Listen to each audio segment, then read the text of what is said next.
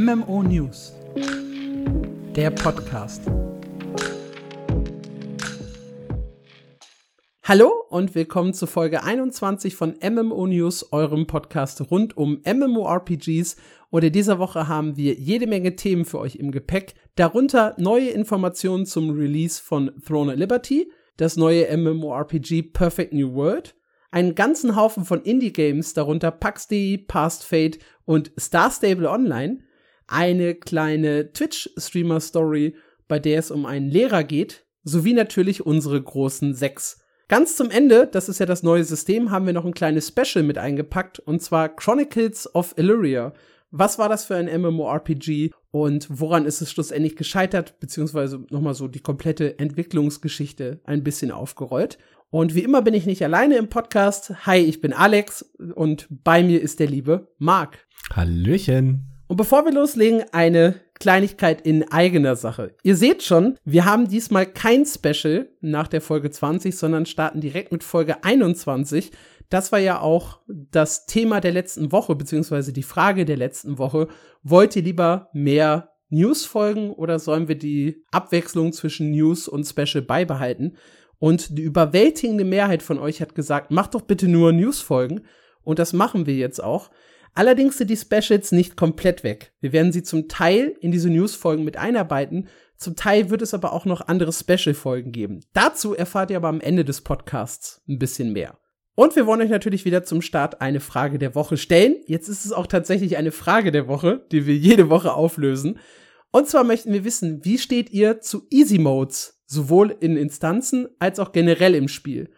Braucht es sowas für Leute, damit sie sich nicht abgehängt fühlen, oder sollten die Leute lieber trainieren und besser werden, Skill aufbauen? Also braucht es Easy Modes, ja oder nein? Ich bin so gespannt auf die Antworten, ne? Weil das ist so ein richtiges Hot Topic, glaube ich. Glaube auch. Also ich weiß, ich, ich habe eine klare Meinung zu dem Thema und die ist, glaube ich, ein bisschen kontrovers. Also freut euch auf nächste Woche, wenn wir das Ganze dann auflösen. Nice. Ja, los geht's allerdings jetzt mit den Hauptthemen und mit Throne and Liberty. Das ist ja das MMORPG, auf das wir alle warten, auf das Mark noch sehr, sehr große Hoffnungen setzt. Und ich bin mhm. ja von Anfang an eher skeptisch gewesen.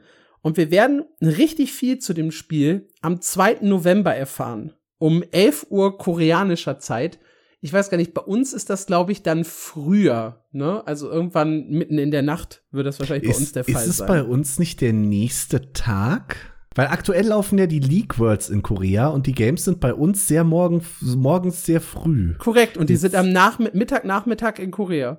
Ah, okay, ja, das äh, ergibt Sinn. Das springt irgendwie neun Stunden zurück, glaube ich, zu uns. Amerika ist neun Stunden in die andere Richtung. Wenn es da 20 Uhr ist, ist es bei uns halt schon nächster Morgen. Und ja, es müsste, es müsste so sein, dass es bei uns dann irgendwie sehr, sehr in der Früh ist. Okay.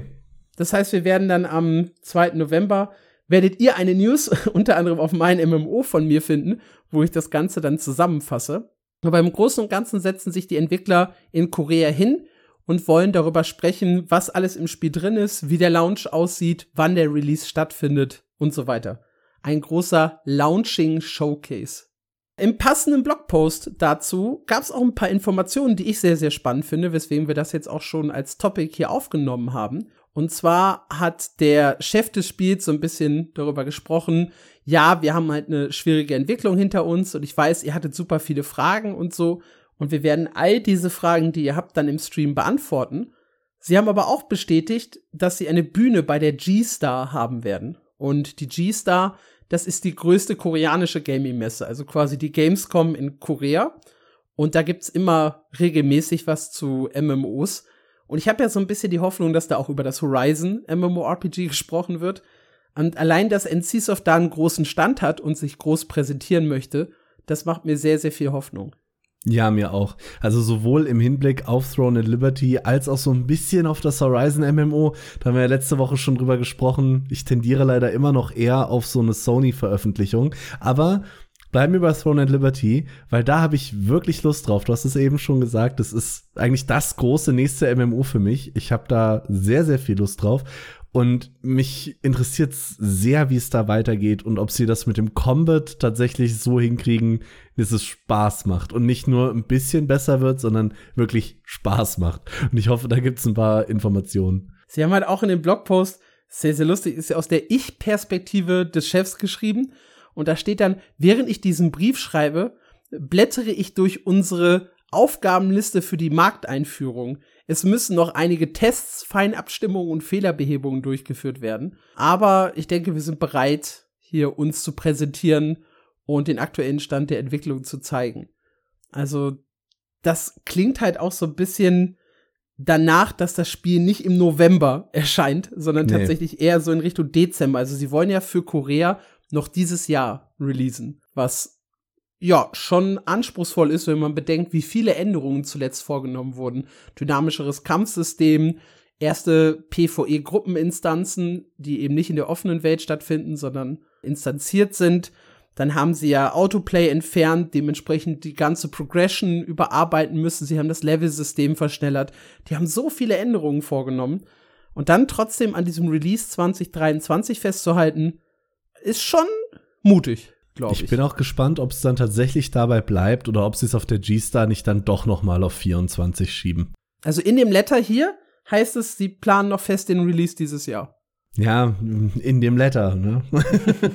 ich weiß, dass ich das noch ändern kann, aber wenn ich halt im Oktober noch so davon überzeugt bin und im November dann bei diesem Launching Showcase da geht es ja auch wirklich darum, die Launch-Version zu zeigen, ja. dann immer noch sage, es kommt im Dezember, dann ist es schon kurios, das noch zu verschieben. Hilf mir kurz auf die Sprünge. Throne and Liberty, waren die, war da ein globaler Release geplant auf einmal oder zieht Korea auch vor? Ja, hier hieß es, dass der globale Release geplant war und eine globale Version für alle. Mhm. Aber das ist inzwischen nur so halb richtig. Okay. Es wird eine rein koreanische Version geben wohl auch eine rein chinesische und dann eine globale für den ganzen Rest. Und die wird dann auch äh, auf Konsolen und PC gleichzeitig laufen, langfristig. Es kann sein, dass es zu Release erst PC kommt und dann PlayStation, Xbox und Co. Mhm. Aber es soll dann irgendwann so angeglichen werden, dass wir Crossplay zwischen den Plattformen haben. Ja, cool. Das heißt aber für uns definitiv kein Release mehr dieses Jahr, will ich damit fast sagen. Nee, das hat Amazon auch schon klar ja, angekündigt. Ich, ich erinnere mich. ist, ist okay, ja. Ich hatte noch ein bisschen gehofft, tatsächlich.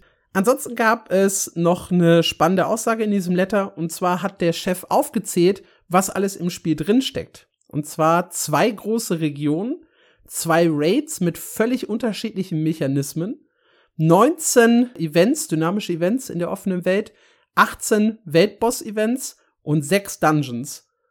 Und dann halt noch allerhand ne, drumherum an den Systemen, aber das sind so die reinen Kennzahlen quasi der Sachen, die man halt sehr, sehr gut aufzählen kann. Und das ist erstmal eine ganz okaye Übersicht, würde ich sagen. Also gerade 18 Weltbosse, 6 Dungeons, 2 Raids klingt eigentlich ziemlich gut. Ich finde das sehr solide für eine Launch-Version, muss ich sagen. Also die Frage ist natürlich wieder, wie splittet sich das auf? Wie viele sind in der Levelphase und dann im Endgame völlig überflüssig und wie viele sind tatsächlich Langzeitbeschäftigung? Ja, das ist ein sehr, sehr guter Punkt, weil ich meine, diese Open-World-Dungeons werden ja wahrscheinlich schon so designt sein, dass sie langfristige Grindspots sind. Ich meine, das war auch so gezeigt schon in der Beta. Also da gehst du dann halt wirklich rein, so ein bisschen wie im BDO und gehst dann dahin, grindest Mobs, grindest Bosse, um dann Loot zu sammeln für die beste Ausrüstung. Der PvE-Dungeon, der instanzierte, ist ja tatsächlich so gedacht, dass der vor allem beim Leveln hilft der Gruppe. Also das ja. wird wahrscheinlich kein reiner Endgame-Inhalt sein. Außerdem ist es ja bei Throne Liberty so ein bisschen so wie bei Lost Ark Level 50 bis Level 60. Also ich glaube, Level 30 hat man so ein bisschen den Softcap erreicht wo man dann halt schon an allen Inhalten teilnehmen kann und wo man auch schon eine starke Rüstung und so weiter haben kann. Und dann geht's ja noch bis Max Level 50 weiter. Allerdings viel, viel langsamer als bis 30.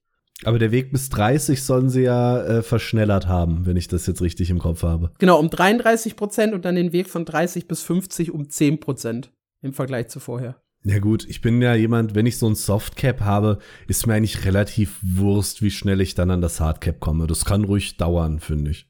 Ja, zum Ende schreibt dann äh, der Chef nochmal hier, er hat ja irgendwann mit diesen Briefen angefangen. Das ist auch gar nicht so lange her. Das war irgendwann nach der Gamescom hat er den ersten Brief veröffentlicht, Brief des Produzenten. Das ist jetzt Teil 3. Und er hat gesagt, er hat sehr, sehr viel positives Feedback bekommen und möchte sich bei allen Leuten dafür bedanken.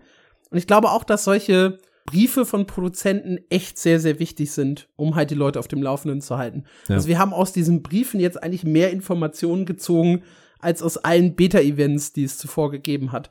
Weil es halt einfach eine ganz andere Qualität hat, das alles so aufgelistet zu bekommen, nicht irgendwie einen sechs Stunden langen Livestream gucken zu müssen, um ein Bild vom Spiel zu haben. Deswegen, ja, vielen Dank für diese Letter. Die helfen echt weiter und andere Entwickler schneidet euch da bitte eine Scheibe von ab. Ja, bitteschön. Wenigstens so einmal im Monat so eine, so eine Übersicht, wenn ihr ein Indie-MMO seid. Ja, einmal im Monat zumindest so einen groben Stand. Oder ich glaube, das war Fractured, bevor sie zu, jetzt will ich es nicht wieder falsch sagen, war Gamigo, ne? Ja. bevor sie zu Gamigo sind. Die hatten immer ihren, ihren aktuellen ihr aktuelles Trello öffentlich. Was, da konntest du quasi live mitgucken, was gerade passiert und wer woran arbeitet. Das fand ich sehr cool. Das haben sie aber leider irgendwann aufgehört. Ja, wobei diese Trellos sind manchmal auch sehr, sehr verwirrend. Vor allem, wenn sie zu kleinteilig werden. Profane, das ist auch so ein Indie-Sandbox-MMO, das macht das halt auch. Da gucke ich immer wieder rein und ich steige sofort wieder aus. Das hat dann auch irgendwie vier Farbmarkierungen von noch gar nicht angefangen zu angefangen zu fortgeschritten zu fertig und dann irgendwie 70 Feature pro Spalte und ja. da steigst du so schnell dann wieder aus. Das ist dann auch wirklich was für die Hardcore-Fans. Ja gut, aber die willst du ja gerade als Indie-MMO abholen. Auf der anderen ja. Seite, Sworn at Liberty ist jetzt kein Indie-Titel. Also da reicht durchaus so ein, so ein Live-Letter, wie ich finde. Und ob du es glaubst oder nicht, ist es auch unheimlich wichtig, Presse und äh, mögliche Neukunden abzuholen, ja, und nicht nur die Stammkunden zu behalten. Ja. Ja, aber das war der Überblick zu Throne Liberty. Wir werden dann in zwei Wochen im Podcast wahrscheinlich, nee, sogar in drei Wochen erst im Podcast, mehr dazu sagen können, was in dem Spiel drinsteht. Ich denke mal, bis dahin wird sich nicht so viel tun. Ich freue mich aber sehr auf das Spiel und auf das, was auch immer es da an Infohappen geben wird. Ich habe ja echt richtig Bock, ne? Ja, worauf ich richtig Bock hab und ich weiß, du freust dich auch drauf, das ist das Spiel 2 heute im Podcast, nämlich Perfect New World. Perfect New World äh, hat nichts mit New World zu tun, sondern ist der Nachfolger von Perfect World, einem Asia MMORPG aus 2005. Und ich weiß, dass ganz viele und auch ich, allerdings ich erst deutlich später, das halt so in ihrer Jugend gespielt haben. Weil es Free-to-Play war, es kam 2005 heraus, es hatte dieses super coole Fliege-Feature, ganz ordentliche Luftkämpfe auch mit dabei, war fürchterlich Pay to Win, aber ich glaube, jeder oder die meisten werden schon mal in Perfect World reingespielt haben. Und wir haben auch schon im Podcast über Perfect New World gesprochen, nämlich als es die erste Beta im Mai gegeben hat. In die wir nicht reinkamen. Und über die man ja nicht sprechen durfte. Und es hat doch jeder am Ende drüber gesprochen. Also wenn ich drüber sprechen dürfte, würde ich sagen, dass ich nicht reinkam und sehr angepisst bin. ja, und es gab halt eine Menge Kritik für die erste Beta und damals haben die Entwickler dann gesagt, hier, wir werden auf jeden Fall einen Haufen Anpassungen vornehmen, darunter äh, mehr Klassen, weil es gab in der ersten Beta tatsächlich nur drei Stück, Berserker, Mystic Sword und Galeblade. Die Grafik war irgendwie so ein bisschen pixelig verwaschen, nicht so super scharf. Dann wurde ein bisschen was zum Thema Loot und Levelprozess und so weiter versprochen. Äh, flüssigere Kämpfe waren auch ein großes Thema, die wirkten sehr, sehr abgehackt. Und Leute haben halt gesagt, es hatte so was Rundenbasiertes. Also du drückst halt eine Fähigkeit, der holt halt erstmal aus, schlägt zu und dann erst drückst du, kannst du die nächste Fähigkeit drücken und so. Und das ist so ein bisschen, eigentlich soll es ein Action-Kampfsystem sein, aber es fühlte sich so ein bisschen rundenbasiert an. Hm. Das waren halt Kritikpunkte, an denen die Entwickler versprochen haben zu arbeiten. Dann war halt von Mai bis jetzt Oktober relativ Funkstille und jetzt haben sie sich zurückgemeldet mit zwei äh, Trailern und zwei kurzen Gameplay-Clips, jeweils zwölf Sekunden lang, wo man irgendwie einen Boss sieht. Die Gameplay-Clips haben wir jetzt nicht großartig durchgesprochen, aber den Trailer zu Perfect New World, den könnt ihr euch bei uns auf YouTube anschauen, MMO News Podcast. Da haben wir nämlich beide drauf reacted. Wenn ihr den also auch sehen möchtet, zusätzlich zu dem, was wir jetzt hier erzählen, dann schaut einmal auf unserem YouTube-Kanal vorbei. Was sagst du zum, zum Trailer generell, bevor ich jetzt hier weitermache? Hm, also erstmal macht mir der Trailer schon Lust, aber äh, es gibt halt auch so ganz viele kleine Ecken, wo man so ein bisschen dran hängen bleibt. Und die sind für mich größtenteils technischer Natur. Zum einen, äh, ich hatte es in der Reaction erwähnt, die Sounds. Das, das mhm. war echt übel und zum anderen aber auch so kleine Grafikstotterer, will ich fast sagen, weil einige Shots sahen sehr, sehr gut aus, andere wiederum sahen sehr matschig und irgendwie ein bisschen altbacken aus. Und, und das Stolpern über dem Stein, genau. den, der mir gar, das mir gar nicht aufgefallen ist, aber wo du mich darauf hingewiesen hast, was ich jetzt nicht mehr vergessen kann. Das hat sich jetzt eingebrannt in meinem Kopf. Sowas ist völlig okay, wenn es in der offenen Welt in einem MMO passiert. Ich glaube, das hat jedes Spiel. Aber das nehme ich doch eigentlich nicht in einen Trailer mit rein. So, das ist eher das, was mir ein bisschen Sorgen macht. Und zum anderen gab es in der Beta, wenn ich mich recht erinnere, auch äh, große Kritik am technischen Gerüst. Das Spiel sei sehr, sehr hardwarehungrig, hieß es, glaube mhm. ich, damals, und würde trotzdem nicht ordentlich laufen. In der Beta, die jetzt kommt, für die man sich schon anmelden kann, fragen sie wieder sehr genau nach, was du für Hardware verbaut hast in dem Anmeldeformular. was stimmt, mir ja. Auch wieder ein bisschen Sorgen macht, dass sie das Problem noch nicht in den Griff gekriegt haben. Und das ist so das, was mir ein bisschen einen mulmigen Magen macht. Ansonsten vom Gameplay her finde ich, sieht das eigentlich sehr schön aus. Die Welt sieht sehr schön aus. Das Fliegen ist cool. Und vom Kampfsystem hat man eigentlich nichts gesehen, weil die Leute im Trailer alle nur in die Luft gehauen haben, wenn ich so drüber nachdenke. Das stimmt, ja. Da habe ich auch gar nicht so drüber nachgedacht. Wir wissen ein bisschen was über das Kampfsystem. Also es soll halt actionreich sein, das heißt, man muss zielen. Es soll auf jeden Fall eine Ausweichrolle geben. Fliegen ist ein Teil des Kampfelements und es gibt 14 Fähigkeiten-Slots. Das ist also deutlich mehr als bei Throne of Liberty, New World, Blue Protocol, Bless Unleashed, also alles eigentlich, was wir die letzten Jahre bekommen haben. Die waren ja alle sehr, sehr limitiert in ihrer Fähigkeitenanzahl. 14 ist dann so ein bisschen über dem Niveau von Guild Wars 2, wenn man jetzt die F-Tasten mit dazu rechnet, in etwa identisch. Also da reiht sich dann Perfect New World so ein kleines bisschen ein. Ja, generell noch zum Spiel an sich. Die Spielwelt soll logischerweise komplett offen sein. Es wird allerdings Instanzen geben, die müssen dann geladen werden. Es gibt drei spielbare Völker, Elfen, Mythics und die Menschen. Der Charaktereditor soll laut den Entwicklern selber sehr, sehr detailliert sein. Da gab es aber bei dem Beta-Test auch Kritik, dass der gar nicht so detailliert ist. Plus Genderlock bei den Klassen. Also da ist definitiv noch Luft nach oben. Und ein großer Kritikpunkt war, die Spielwelt wirkte sehr leer. Und das passt so ein bisschen zu dem Trailer, wenn ich jetzt auch wieder zurückdenke. Ja. Du hast eigentlich nahezu keine Gegner gesehen in dem Video. Nee. So bei allen Land Landscape-Shots und so. Also es war viel los in der Stadt, die sehr, sehr cool aussah. Diese, diese Asia City, in die wir beide uns, glaube ich, sofort verliebt haben Total. beim Gucken.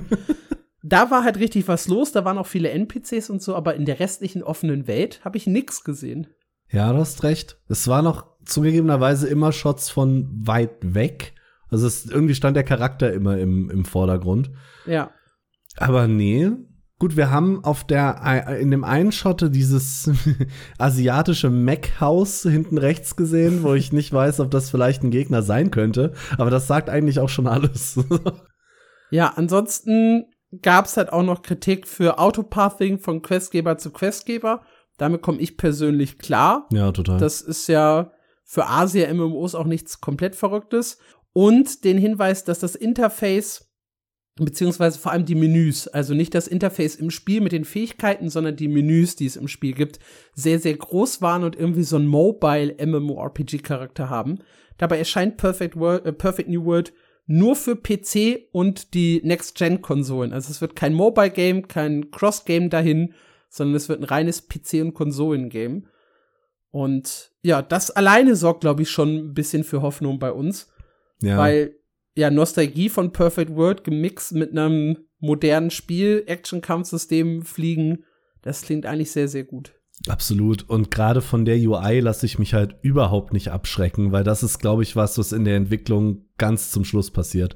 Du brauchst am Anfang nur irgendwas, was funktioniert. Und vielleicht hatten sie dieses Mobile-Ding noch als eine Art Template rumliegen. Kann ja alles sein, weißt du nicht.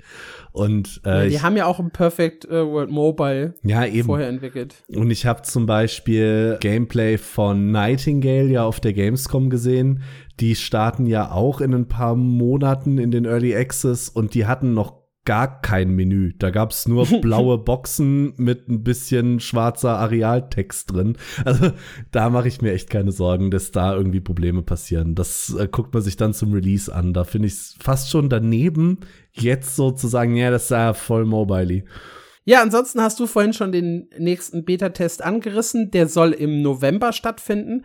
Auf der Webseite selber steht aktuell nichts von einer NDA. Es heißt lediglich, du darfst deinen Account nicht teilen, wenn du zur Beta zugelassen wirst und nicht verkaufen, logischerweise.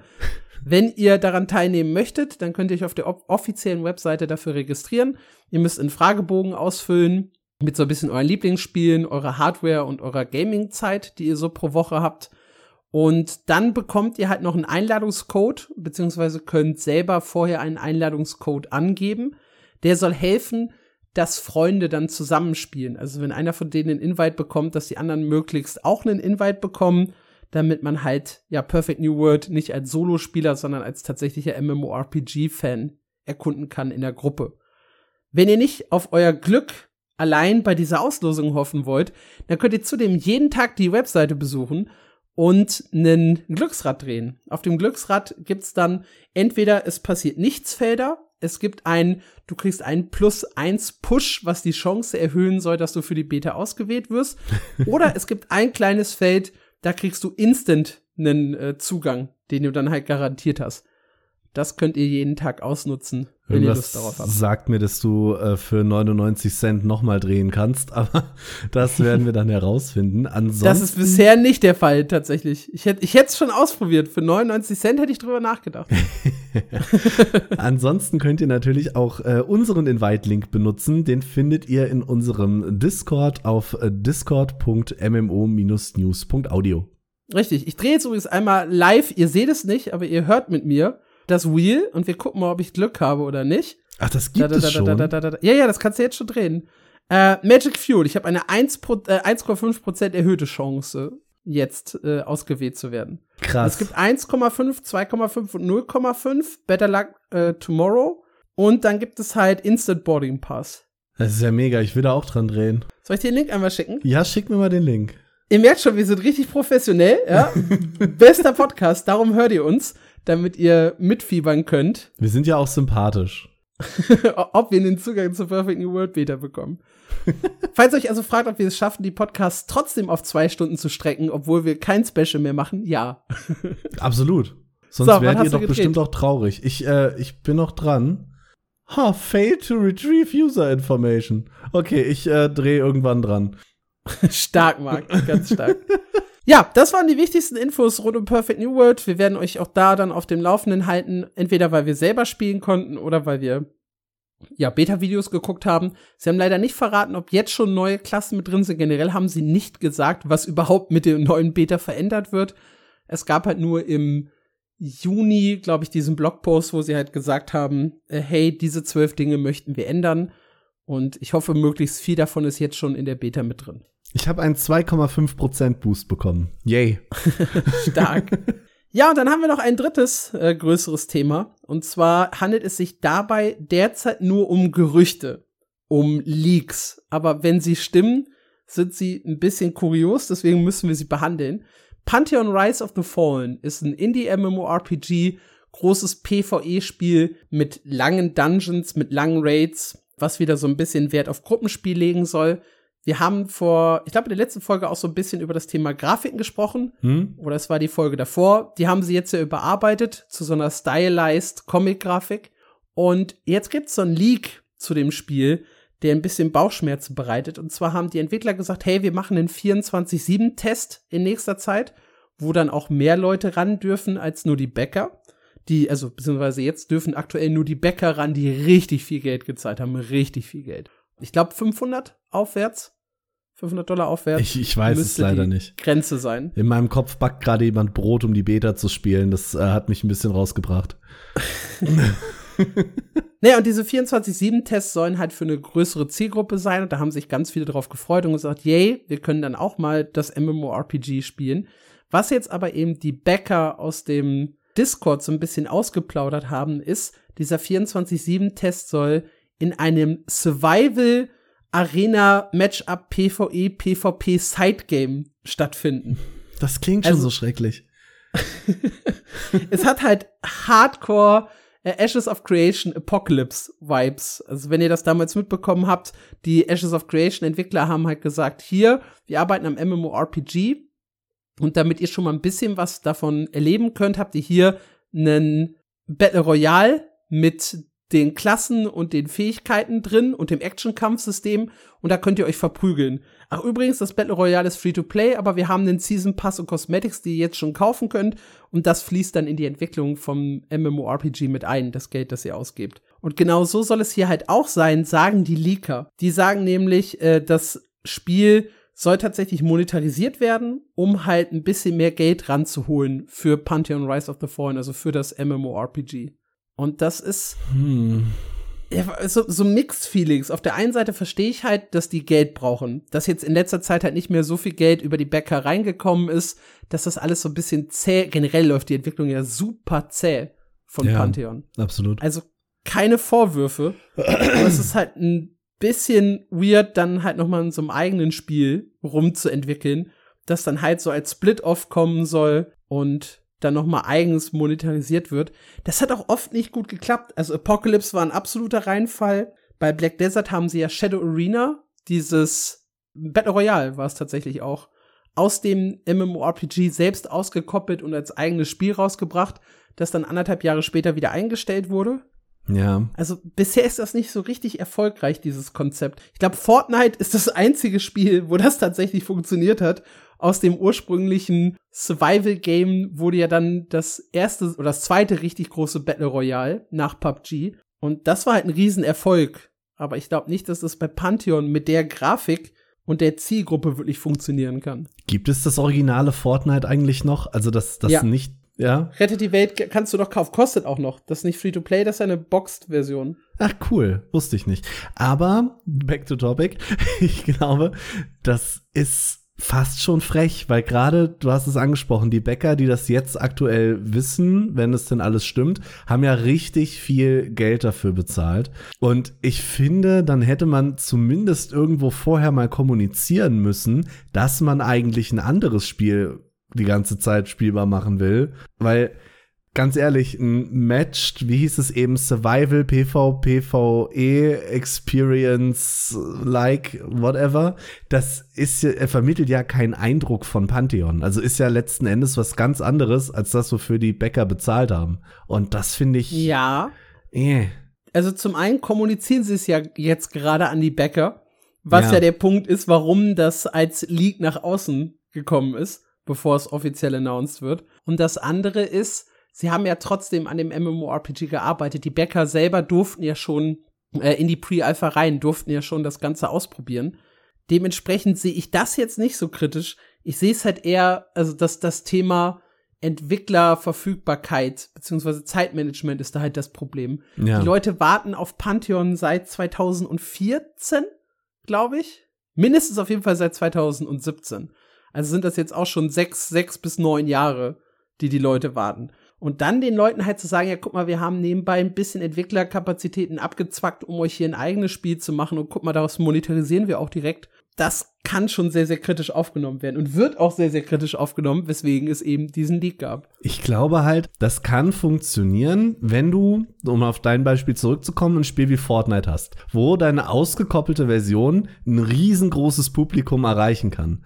Wenn du jetzt sowieso schon eine sehr eingeschränkte, sag ich mal, Nische bedienst, wie Pantheon das tut, und dann haust du noch deine eigenen Community, die du jetzt schon hast, so ein bisschen auf die Nase, um da was anderes aufzubauen, was aber halt genauso nischig ist. Das wird, glaube ich, nicht viel mehr Leute erreichen wie Pantheon selbst. Und ich glaube nicht, ich kann mir nicht vorstellen, dass das am Ende funktioniert. Ja, also ich bin halt ich habe gerade noch mal Kommentare auf Massively gelesen, die haben da heute drüber berichtet. Ich bin halt auch so ein bisschen bei den Leuten in den Kommentaren, da waren halt zwei, drei, die gesagt haben, naja, die brauchen halt Geld. Ja, und klar. das ist halt eine Methode, um Geld zu verdienen, darum kann ich nicht sauer sein. Ja, ist halt ein valider Punkt. Das ist halt das Schwierige bei Indie-MMORPG-Entwicklung. Da werden wir heute im Special am Ende auch noch mal drauf zu sprechen kommen. Das ist halt ein sehr, sehr schwieriges Thema. Gut, kommen wir stattdessen zu einem Spiel, das eine sehr, sehr gute Entwicklung hingenommen hat und das, obwohl es eben auch crowdfunded ist. Und zwar Albion Online. Albion Online, wir haben schon mehrfach darüber gesprochen, in unserem Spielerzahlen-Special zum Beispiel, ist ein MMORPG aus Deutschland, ISO-Perspektive, PvP-Fokus, das allerdings unheimlich erfolgreich ist. 300.000 aktive Spieler pro Tag ist eine echte Hausnummer und es ist halt auch ja von der Entwicklung her ein richtig, richtig gutes Spiel. Also sie haben sehr, sehr viele sehr, sehr sinnvolle Erweiterungen gebracht. Und die neueste ist jetzt gerade live gegangen und trägt den wunderschönen Namen Wild Blood. Und Wild Blood enthält die sogenannten Gestaltwandlerwaffen. Das ist sozusagen das große Feature dieses Updates. Dabei handelt es sich um Stäbe, die man tragen kann und die einen dann verwandeln in Tiere. und oder beziehungsweise sie nennen es in Kampfformen. Und das ist halt, sie betonen es ja auch noch mal, passt perfekt in das Motto von Albion, du bist, was du trägst. Und Ja. in diesem Fall trägst du halt einen spezifischen Stab, der dich in eine andere Form verwandelt. Was haben eigentlich alle ISO-Spiele mit Verwandlungen? ich meine, das war, der, der Druide war ja das große Cover-Ding von Diablo 4, der sich verwandelt beim Angreifen. Dann zog Path of Exile 2 nach auf der Gamescom, zeigt als erstes den Druiden, der sich verwandelt beim Angreifen. Und jetzt zieht Albion nach mit diesen Gestaltwandlerwaffen, ist jetzt nicht ganz Druide, aber wa- was haben ISO-MMOs mit Verwandlung? Wobei ich es ein cooles Feature finde, also mich holt es tatsächlich ab, auch zum dritten Mal. Aber es, ich finde das irgendwie eine interessante Entwicklung. Ich muss halt sagen, Verwandlungen gehören halt zu vielen Spielen, ne? Also Druide gibt's ja auch in WoW Mhm. oder in anderen Titeln.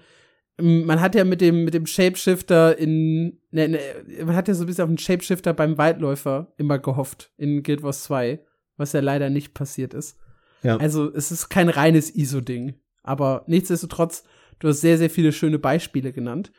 Äh, In dem Patch selber sind auch noch ein paar weitere kleine Anpassungen drin. Unter anderem das neue Feature Fährtensuche, bei der man durch die ganze Welt hindurch bestimmte Kreaturen jagen kann, denen halt so ein bisschen folgen muss, um sie zu finden. Und dadurch dann an seltene Artefakte zu kommen, wenn man die erlegt. Dann gibt es neue erweckte Waffen, eine Überarbeitung von Tränken. Das heißt, es gibt mächtigere sieben neue Tränke, die sie mit eingeführt haben. Und sie haben die persönlichen Inseln überarbeitet, sodass man jetzt A mehrere Inseln haben kann und B sich diese so ein bisschen an das Biom der Stadt anpassen, zu der sie gehören. Das ist cool. Und damit äh, ist wieder richtig viel äh, Content nebenbei in Albion Online eingeflossen. Also das ganze Spiel entwickelt sich ja wirklich super weiter. Ja. Es gab großes Update und großes Update, viele Überarbeitungen.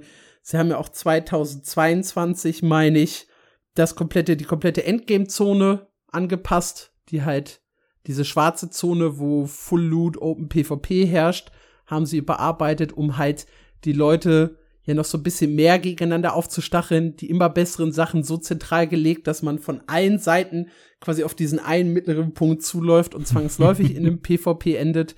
Also die haben ihre Zielgruppe, glaube ich, schon ganz gut verstanden. Mit einer Ausnahme, da haben wir auch vor ein paar Wochen im Podcast drüber gesprochen, dass sie jetzt im PvP die Kristallliga äh, deaktivieren. Diese große, dieses große Turnier am Ende eines Monats, beziehungsweise am Ende einer Season, nicht am Ende eines Monats, dass das halt nicht mehr stattfindet, was zuvor sogar geschautcastet wurde äh, online. Das ist halt so ein bisschen schade und wird nicht von jedem verstanden.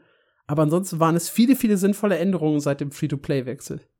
Ja, sehe ich auch so. Albion ist sowas, da, wir spielen es ja beide nicht, aber man kriegt das immer so mit und denkt sich, ja, Ja. schön, freut man sich so ein bisschen. Damit gehen wir rüber zum Newsflash. Kurze News von Indie-MMOs und Co. zusammengefasst. Punkt Nummer eins, Pax D. Da habe ich nämlich im, in der letzten Woche eine kleine Unwahrheit erzählt. Da ging ja der Blogpost zum Thema Kampfsystem Tod und PvP online. und ich habe den nur so ein bisschen überflogen für den Podcast, weil der halt wirklich ein paar Minuten vorher erschienen ist und habe dann vorgelesen äh, Holy Trinity, Hank Tyler, äh, Hank, Tyler DD, ja, Tank Tyler DD, Agrosystem wird's geben. Äh, wir wussten zuvor schon keine festen Klassen und so weiter und so fort. Und wir hatten das Thema PvP-Gebiete.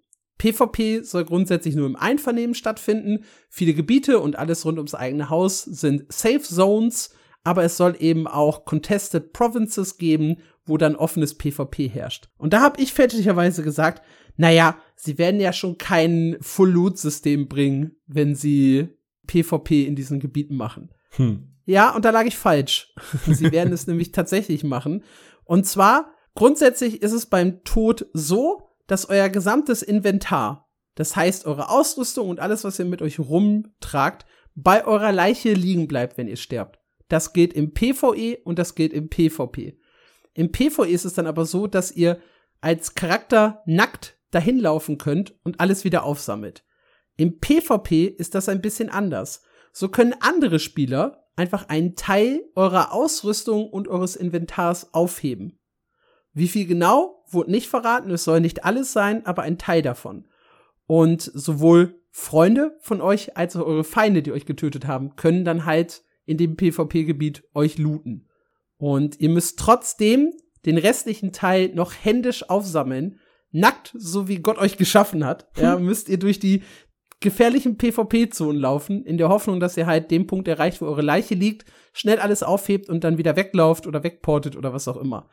Das hat natürlich das Risiko, dass der Killende in der Nähe stehen bleibt und euch einfach wieder umnatzt und wieder umnatzt und wieder umnatzt. Corpse Camping, was ich ganz fürchterlich finde als System, ist halt etwas, was in PAX.de ja möglich erscheint. Und das finde ich gar nicht gut.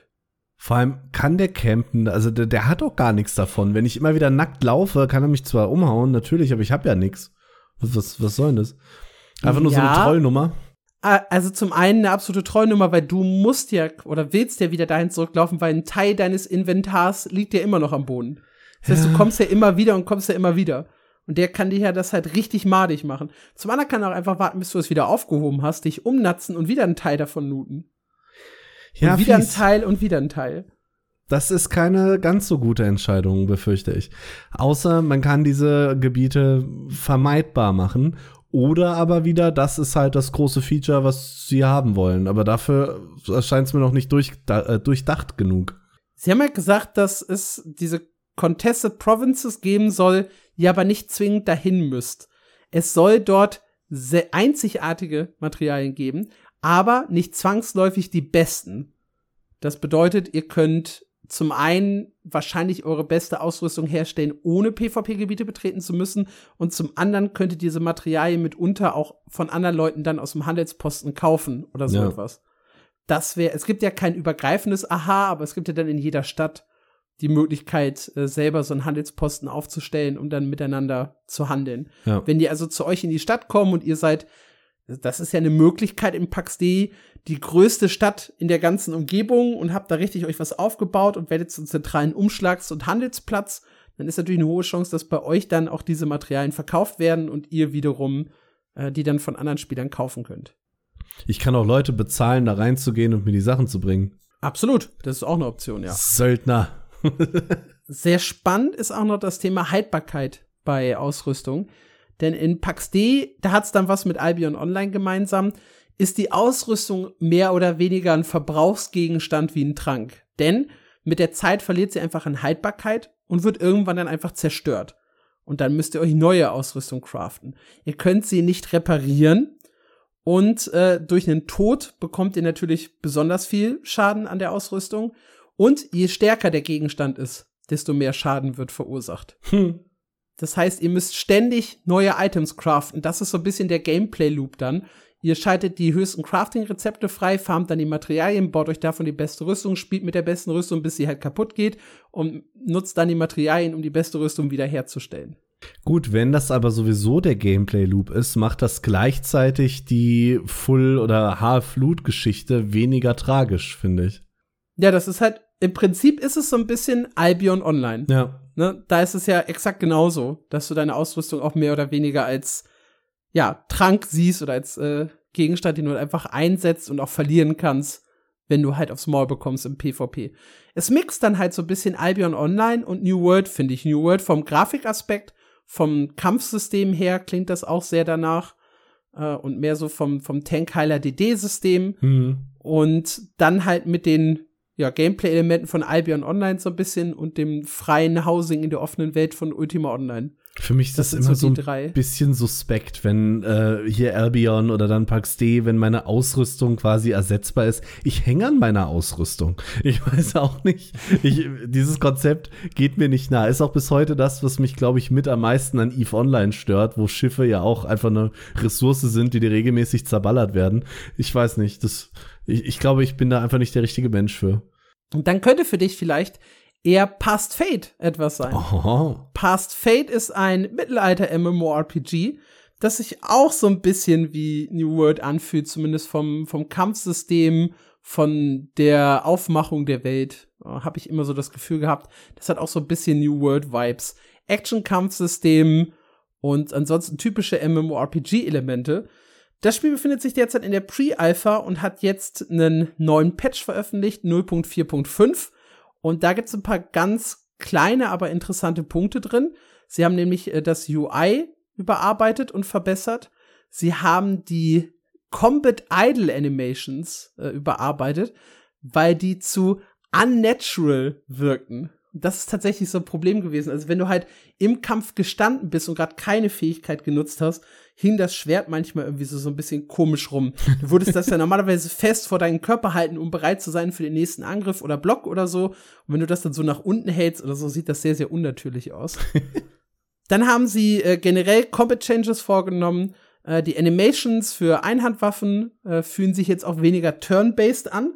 Da sind wir auch wieder bei dem Thema, das ich vorhin schon hatte. Die Art und Weise, wie halt zugeschlagen wird von den Animationen, hm. hat dann halt so rundenbasierten Charakter. Weniger Animation Lock, generell mehr Dynamik rein. Und auch bei den Zweihandwaffen haben sie den Animation Lock ein bisschen reduziert. Das heißt, hier ist ein MMORPG am Start, das auch langsam immer dynamischer wird. Das ist auch so eine Sache, die wir jetzt erleben, eigentlich in den letzten Monaten. Ne? Throne of Liberty hat ja auch darum gekämpft, dynamischer zu werden. Hm. New World, das Kampfsystem ist über die Jahre viel dynamischer geworden und Past Fate macht das jetzt eben auch durch. Ist ein Spiel, das ich übrigens auch wieder gebackt habe. Also ich habe äh, schon rein investiert in Past Fate. Da hat man damals einen Fuffi für einen Alpha-Zugang gezahlt und ich habe gesagt, einen Fuffi habe ich über. Krass. Dafür. Und ha halte ich viel von. Ich freue mich sehr auf Past Fate. Ich bin gespannt. Ich bin ja grundsätzlich da das Gegenteil von dir. Ich äh, bin der Hasser, äh, den, äh, der Mann, der alle, ähm, der vor allem Indie-Studios gehasst wird. Ich, ich kaufe keinen Early Access, ich kaufe keine Alphas, ich, ich backe nichts, ich warte, bis Dinge fertig sind. Aber ähm, klingt interessant auf jeden Fall. Past Fate ist auch noch mal ein Spiel, wo wir, glaube ich, eine Trailer-Reaction demnächst zu machen werden. Ja, auf Einfach jeden Fall. damit die Leute auch noch mal ein Bild von dem Spiel haben. Ja, machen wir. Dann ein Titel, auf den wir zu 100% auch noch eine Trailer-Reaction machen werden. Star Stable Online.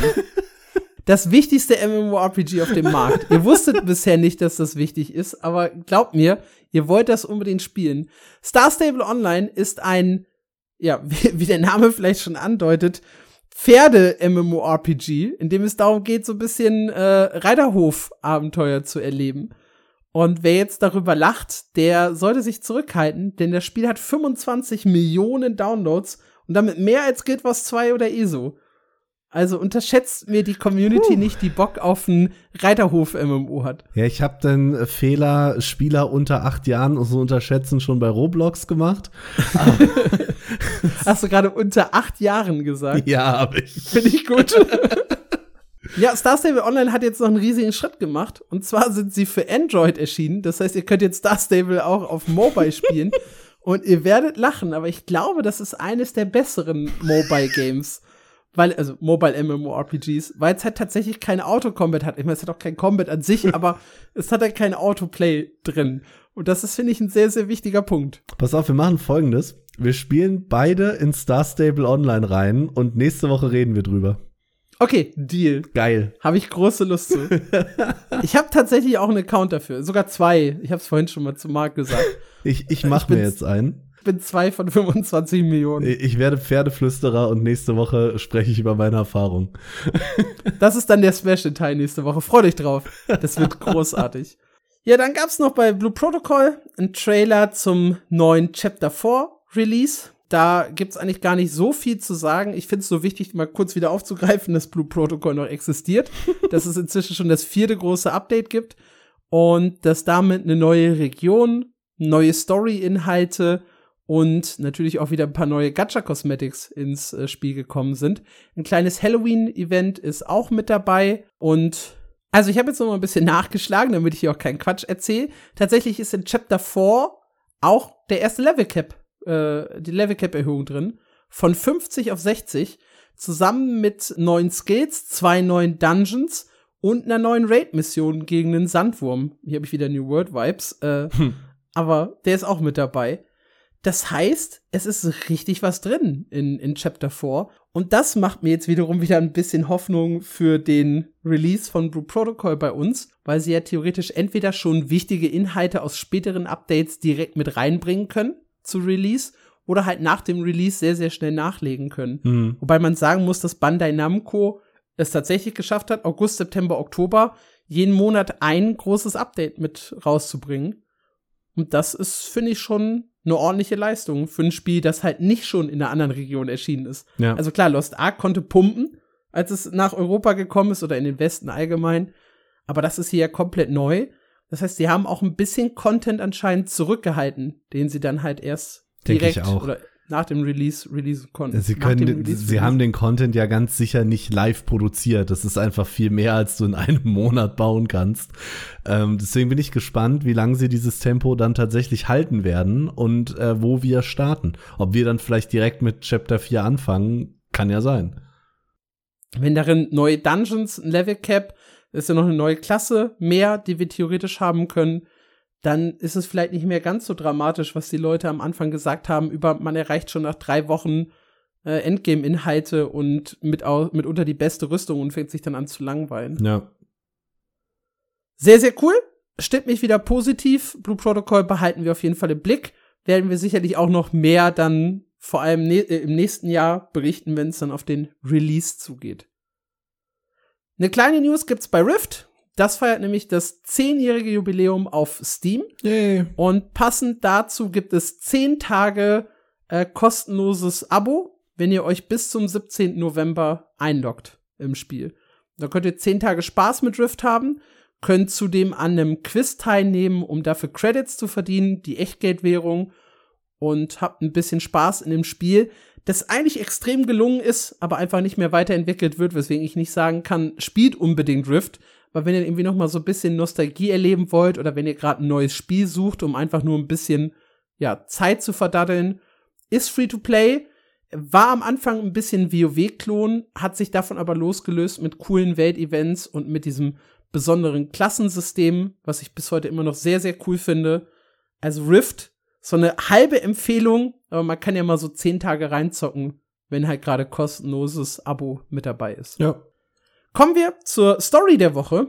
Und die dreht sich um einen Twitch-Streamer, der bisher als Lehrer in den USA gearbeitet hat. Der liebe Herr heißt Blue Squadron und war in den letzten 365 Tagen über 660 Stunden live mit dem MMORPG Black Desert, war allerdings hauptberuflich, wie gesagt, Lehrer und hat auch dort die meiste Zeit verbracht, also Streaming lief immer nur so nebenher.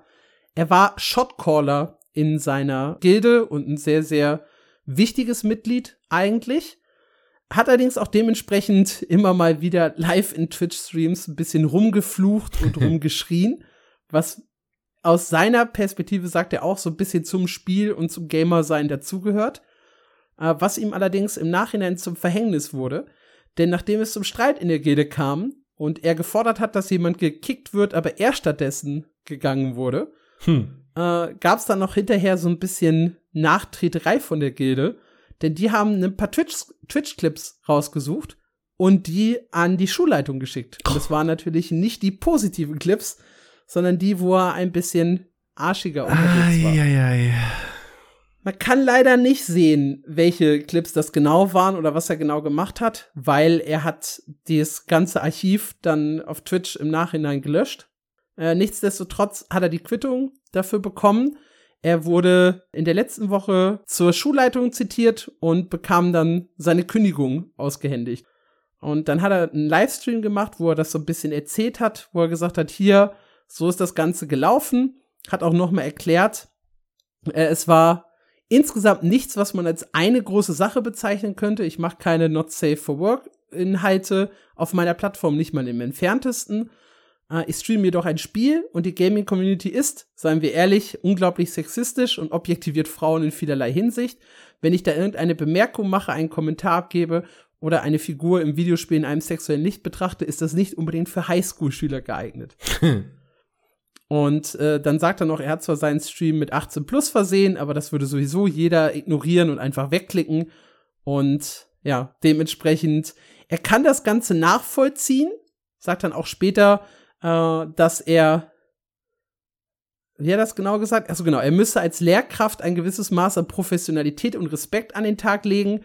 Und, Zitat, wenn die Schüler sehen können, wie ich über, online über degenerierte Menschen schimpfe, dann ist es halt mit der Professionalität vorbei und natürlich auch mit dem Respekt.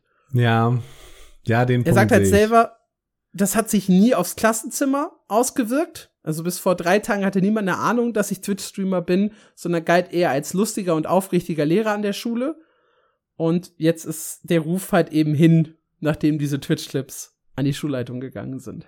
Puh, das ist eine Hausnummer und ich bin mir tatsächlich nicht sicher, auf wessen Seite ich da stehe. Es gibt so einen ganz dramatischen Punkt, wo er eine Minute lang darüber spricht, dass sein Vater halt auch an der Schule arbeitet und äh, dass er dass er logischerweise auch mitbekommen hat, was passiert ist und das für ihn super super hart war, weil er wollte ja nie seinen Vater enttäuschen und sowas und da fängt er dann auch im Stream so ein bisschen an zu weinen. Ja. Sehr sehr schwieriger Moment.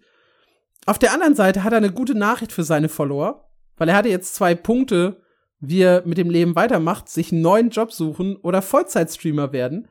Und er hat sich entschieden, hey, wenn ich dann jetzt schon deswegen rausgeflogen bin, dann mache ich doch wenigstens eine Vollzeitgeschichte draus. und ja, jetzt ist er offizieller äh, Content Creator und versucht darüber sein, seine Brötchen zu verdienen. Also ich drücke ihm so ein bisschen die Daumen und gleichzeitig ist es auch ein bisschen verwerflich.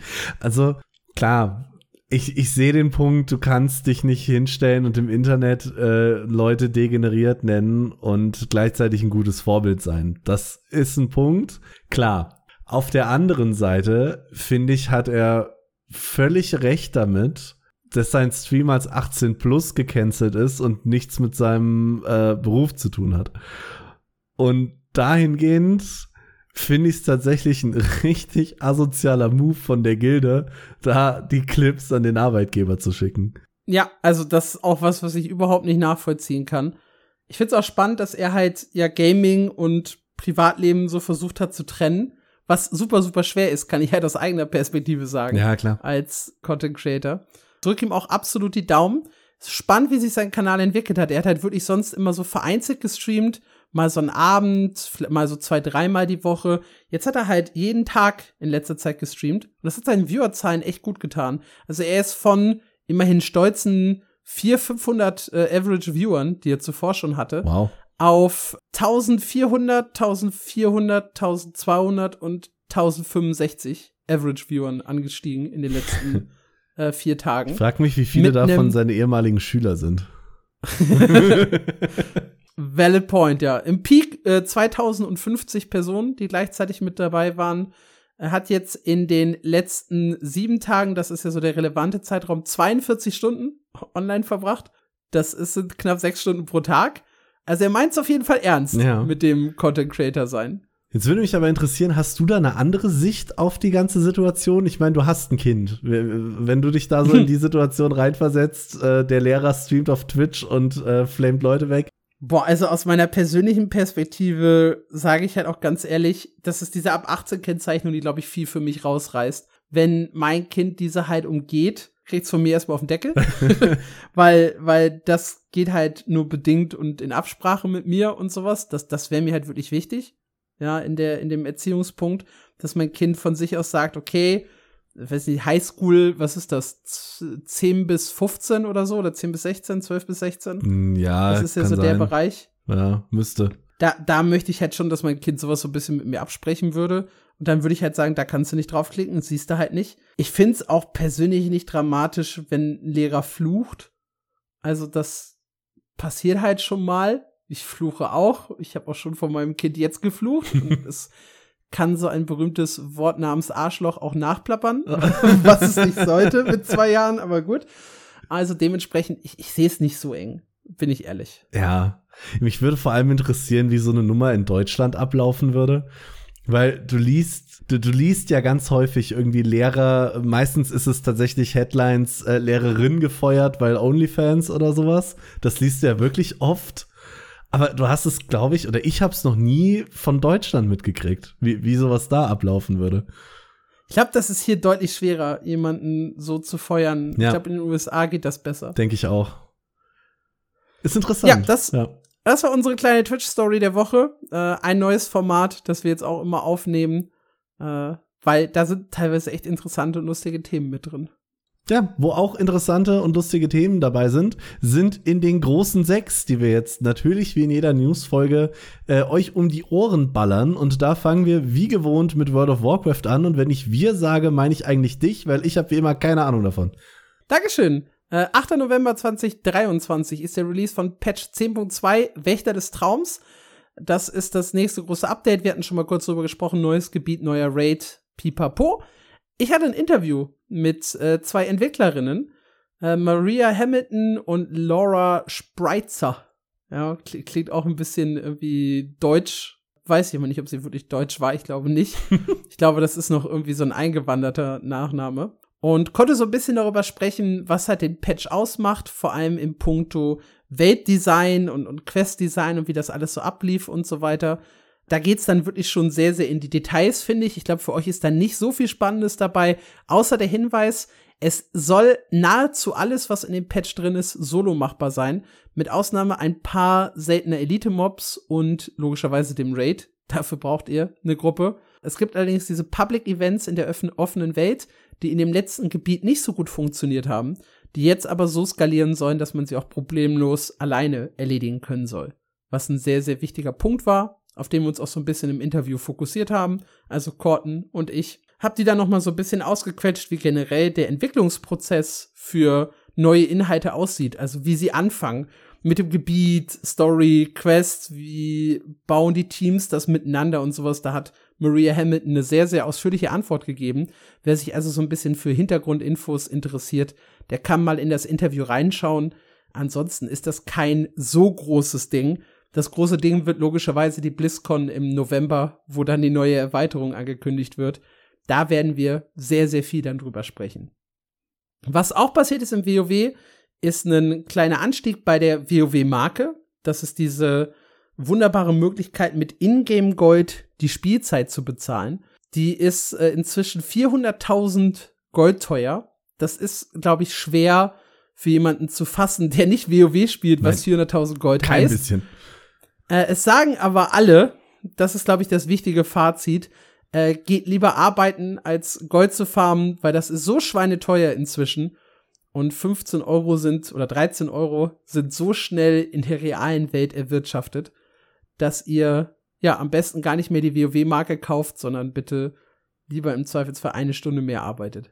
Das ist eine harte Aussage. Ist aber oft so. Also ja. auch wenn ich in Guild Wars 2 mir die Gem-Preise angucke versus irgendwie Ingame-Goldfarben.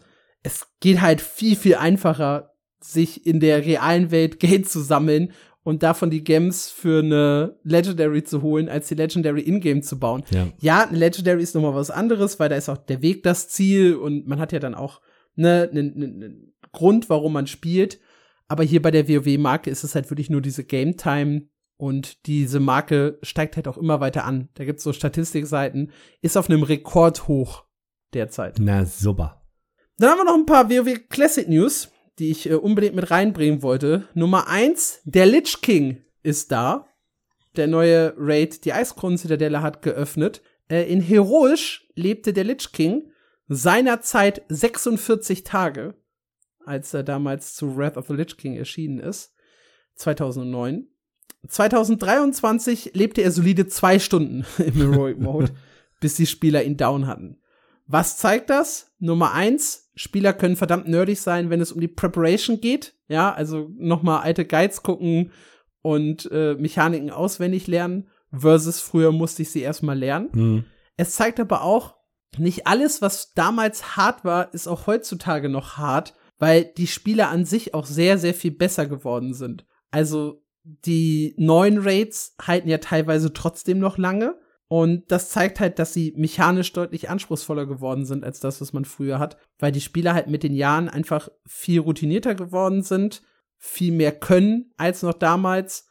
Und Gear Grind war, glaube ich, damals auch ein, ein, ganz, ganz entscheidender Punkt. Nicht jeder hatte das Top Gear. Heute ist natürlich jeder perfekt vorbereitet für sowas.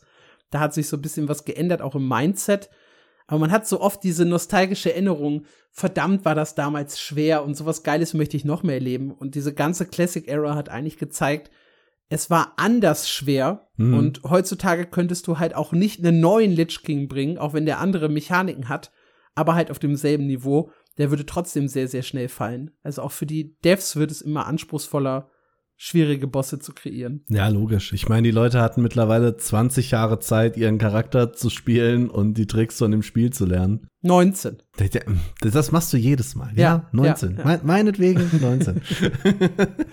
ja, 20-jähriges Jubiläum äh, steht nächstes Jahr an. Da gibt's bestimmt irgendwas Verrücktes. Deswegen muss ich das so betonen. Ansonsten haben wir ja sehr, sehr viel über HC Classic gesprochen. Äh, da gibt's jetzt einen weiteren absoluten Irren also über Todesstatistiken und so weiter könnt ihr alles in alten Podcasts nachhören. Jäger sind Opfer, haben wir gelernt. Der Typ hier ist allerdings super crazy, weil er hat nicht nur WoW Hardcore Classic gespielt, sondern er hat es auch noch nackt getan, also komplett ohne Rüstung. Und wow. er hat komplett auf seine Talente, seinen Skilltree verzichtet. Und ist von da 1 bis 60 gelevelt. Das, das gibt mir South Park-Folgen-Vibes, ne? das ist ja richtig krass. Ja, er ist äh, wirklich absolut verrückter Typ. Er macht mit war Jäger. Auto, er war Jäger. er, er, er, macht mit Autotext nur rund 100 Damage bei Gegnern, die äh, 4000 Lebenspunkte haben. Das heißt, er braucht 40 Angriffe, während er nackt ist, um die zu legen. Das ist schon hart, glaube ich. Ja, Nerd der Woche geht an Diesen Typ. Das ist schon sehr beeindruckend. Er hat dann auch ein kleines Video veröffentlicht und auch so ein bisschen erzählt. Er hatte mal äh, auf, auf Stufe 52 hatte er irgendwie eine schwierige Quest, äh, die er kaum geschafft hatte und wo er nur mit 81 HP überlebt hat, indem er Todstellen benutzt hat. Und dann ist der Mob auch tatsächlich umgedreht. Also, da hätte der Run auch bei Level 52 zu Ende sein können. Was echt hart wäre, wenn du so weit gekommen bist. Ja, das stimmt. Und dann hat eine Gilde äh, tatsächlich auch angefangen, Raids zu laufen und hat äh, Naxramas geklärt, komplett im Hardcore-Modus, was halt nochmal super brutal ist, weil wenn halt ein Charakter in dem Raid stirbt, ist er halt für immer weg und der nächste Raid-Try ist halt hinüber, ne? Stimmt, habe ich noch gar nicht drüber nachgedacht. Also es gibt super crazy Menschen in, in, in WoW. Zieh ich wieder ab. Boah, da wirst du richtig sauer auf deinen Heiler. oh, ich habe nicht drüber nachgedacht, natürlich. Der Heiler ist dann das Opfer, ne? Das war ja, es war ja. ja nicht dein Fehler, dass du gestorben bist. Auf keinen Fall. Sondern es war, ja. Wenn der Heiler kurz einschläft und keine Ahnung, sich einen Tee machen geht, dann ist so durch die Nummer. Es gab sogar eine, eine, eine tragische Story bei dem Ganzen. Denn der Gildenleiter äh, musste sich am Ende opfern oder wurde geopfert, damit oh der Raid geschafft werden konnte.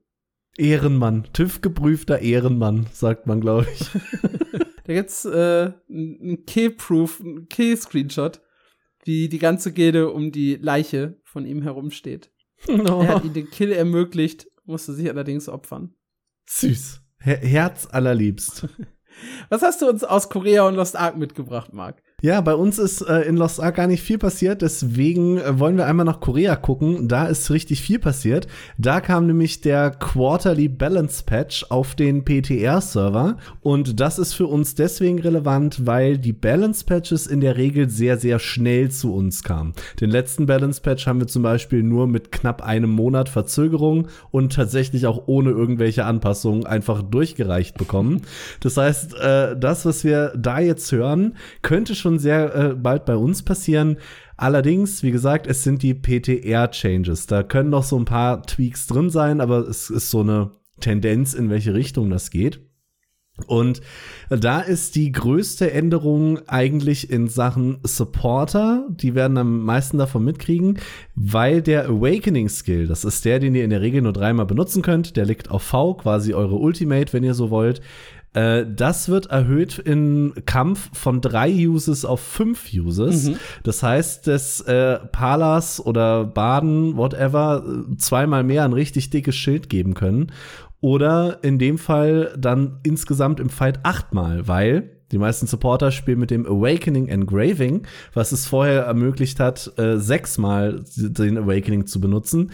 Die Erhöhung bleibt bei drei, das heißt, die gehen auf acht Ults hoch und das wird, denke ich, einige neue Taktiken ermöglichen hm. und äh, verschiedene Phasen skippbar Sechs machen durch richtig drei dicke Schilde. Sind aber bei mir neun. Ja, sie waren vorher bei sechs. Das Engraving gibt dir plus drei Uses. Das heißt, vorher waren es 3 plus 3 sind 6, jetzt sind es 5 plus 3 sind Ah, acht. so. Das kam nicht mhm. Mathematik. Smart. Ja.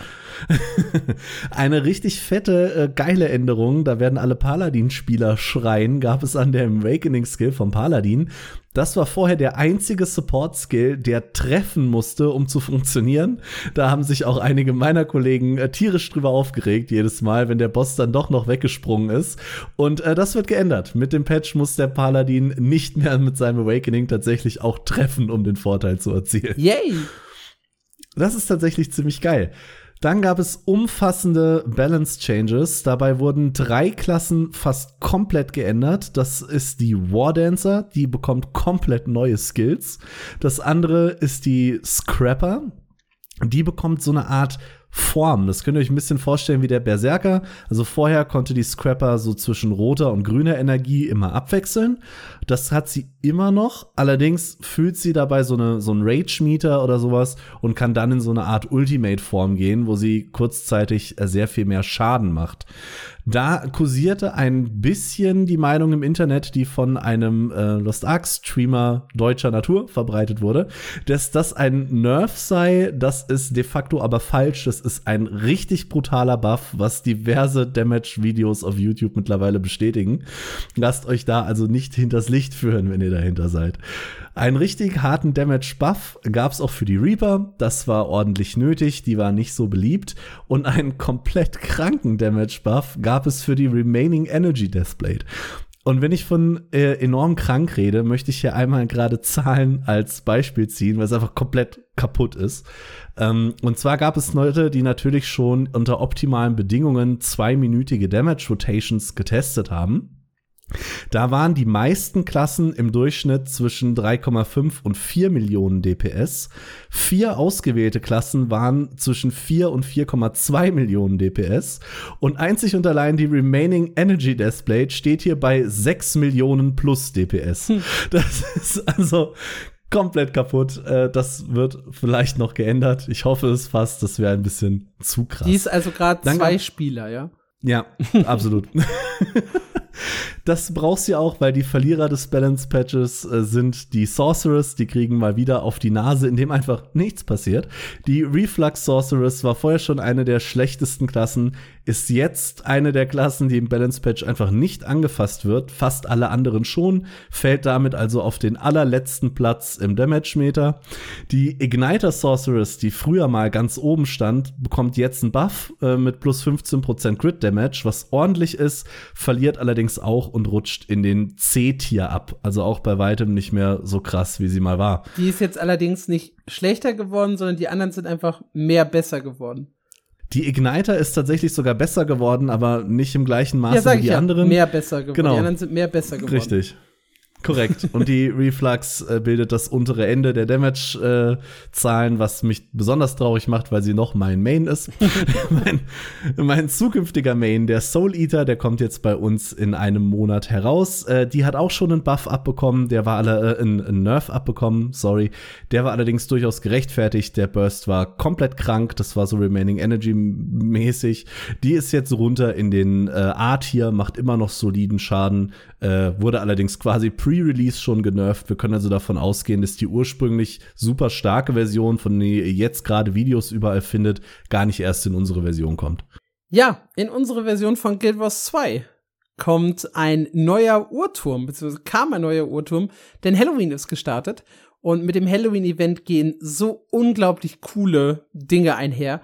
Ich liebe das Uhrturm-Jumping-Puzzle. Ich liebe es einfach sinnlos im Labyrinth zu grinden. die Erfolge sind alle okay. Die Belohnungen sind teilweise sehr, sehr cool. Und ich freue mich äh, auch richtig über die neue Belohnung, die jetzt eingeführt wurde. Und zwar sind das Papiertütenhelme, die man sich so über den Kopf zieht. Die gibt's so ein bisschen in unterschiedlichen Stilen. Das ist dann wirklich eine Tüte, wo so ein Gesicht drauf gemalt wurde. Punkt, Punkt, Komma, Strich. Ja, viel mehr ist es nicht. Oh und Gott. es sieht einfach absolut großartig aus. Ich liebe Papiertütenhelme. Und die könnt ihr euch jetzt erspielen beim Event. Der neue Uhrturm, das ist eine sehr, sehr interessante Version, äh, ist ein Easy Mode. So sind wir nämlich auch auf die Frage der Woche gekommen, die ihr uns übrigens immer noch beantworten könnt im Discord, per Mail, per Social Media, wo auch immer ihr möchtet oder natürlich auf unserer Webseite mmo-news.audio. Denn ihr könnt dort hüpfen, ohne dass es diesen Zeitdruck gibt.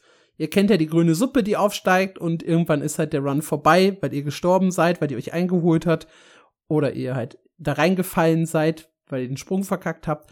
Und das fällt halt weg in diesem neuen Mode. Zwar fallen damit auch ein paar Belohnungen weg und ihr könnt nicht jeden der Erfolge machen in, im Easy Mode, aber es gibt ihn halt für Leute, die den Urturm mal schaffen wollen, und ja nicht mehr hinter dem kleinen fünfjährigen Mädchen hinten anstehen möchten, dass das Puzzle so unglaublich souverän gesprungen hat. Kennst du das Video? Ja. Das ist so das süß. Ist großartig. Ja. Und ja, das ist so die große Änderung 2023. Eine Easy-Version vom Urtum des verrückten Königs. Ansonsten wurde inhaltlich nicht viel verändert.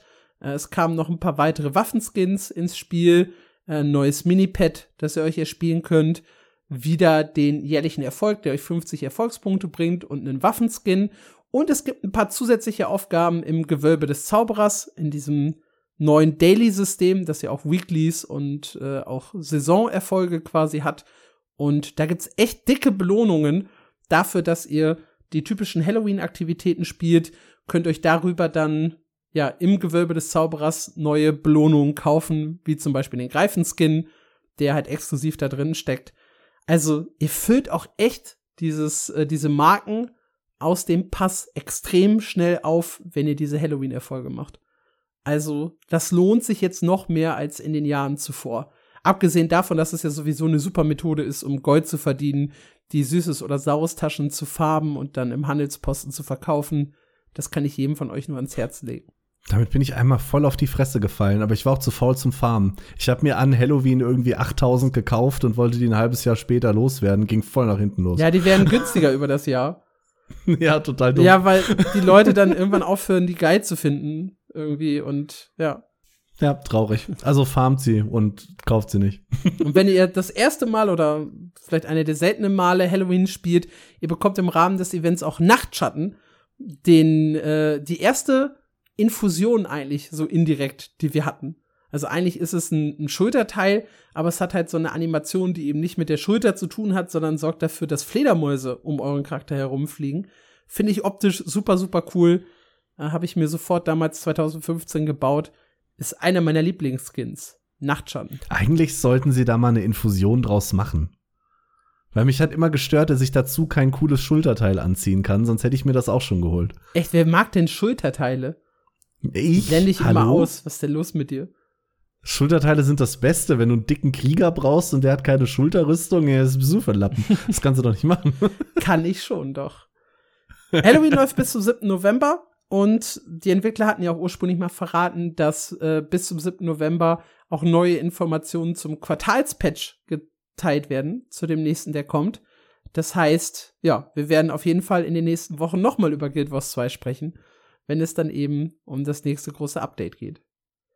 Bei ESO steht das nächste große Update sowieso bevor, 30. Oktober. Wir haben letzte Woche drüber gesprochen, neuer Endlos-Dungeon. Viel hat sich nicht getan, außer dass die Entwickler einen Blogpost verfasst haben über das endlose Archiv, welche Belohnungen und Achievements es gibt. Äh, insgesamt sind es 77 Errungenschaften, die ihr abschließen könnt äh, und etliche Items, die ihr freischalten könnt. Wir haben schon drüber gesprochen. Klassengebundene Sets, äh, Gold, das ihr euch einfach ertauschen könnt. Ihr bekommt spezielle Möbel.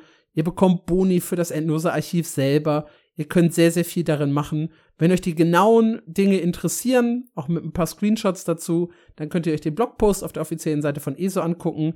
Ansonsten geht das Ding, wie gesagt, am 30. Oktober für den PC und am 14. November für die Konsolen live. Das war's von ESO, nehme ich an. Korrekt. Gehen wir weiter zu Final Fantasy. Da ist tatsächlich gar nicht so viel los, was dazu führt, dass viel los ist. Aber der Satz macht gleich Sinn, keine Sorge. Und zwar hat sich die amerikanische Streamerin Seppler beschwert, dass das Spiel momentan in einer Content-Dürre ist, weil das nächste große Add-on ist angekündigt, natürlich. Endwalker allerdings ist vorbei und das heißt, momentan passiert da äh, gar nicht so viel. Und äh, das stört natürlich einige Leute. Und das hat die Streamerin eben angesprochen. Sie gehört zu den größten englischen Content-Creatern, hat also schon, ich sag mal, Macht innerhalb der Community. Und äh, die kritisiert vor allem äh, ein paar Punkte. Zum einen zum einen sagt sie, die Story von dem letzten Patch 6.5 kommt nicht an die gewohnte Qualität von Final Fantasy, gerade auch von Endwalker ran. Außerdem würde es den letzten Patches an traditionellen MMORPG-Inhalten fehlen. Dabei äh, erwähnt sie vor allem die Gebiete Eureka und Boscha, Boscha aus Stormblood bzw. Shadowbringers. Das waren äh, große instanzierte Gebiete, die aus mehreren Zonen äh, bestehen, in der es eben sehr viel Multiplayer-Content gab, unter anderem sogar 48 Mann-Raids und sogar die Hauptstory so ein bisschen vorangetrieben haben. Und das hat mit den aktuellen Patches wohl gefehlt. Außerdem kritisiert sie, der Reliktwaffengrind ist auf einen Währungsumtausch reduziert worden, was den Erhalt dieser Waffen deutlich weniger befriedigend gestaltet als vorher.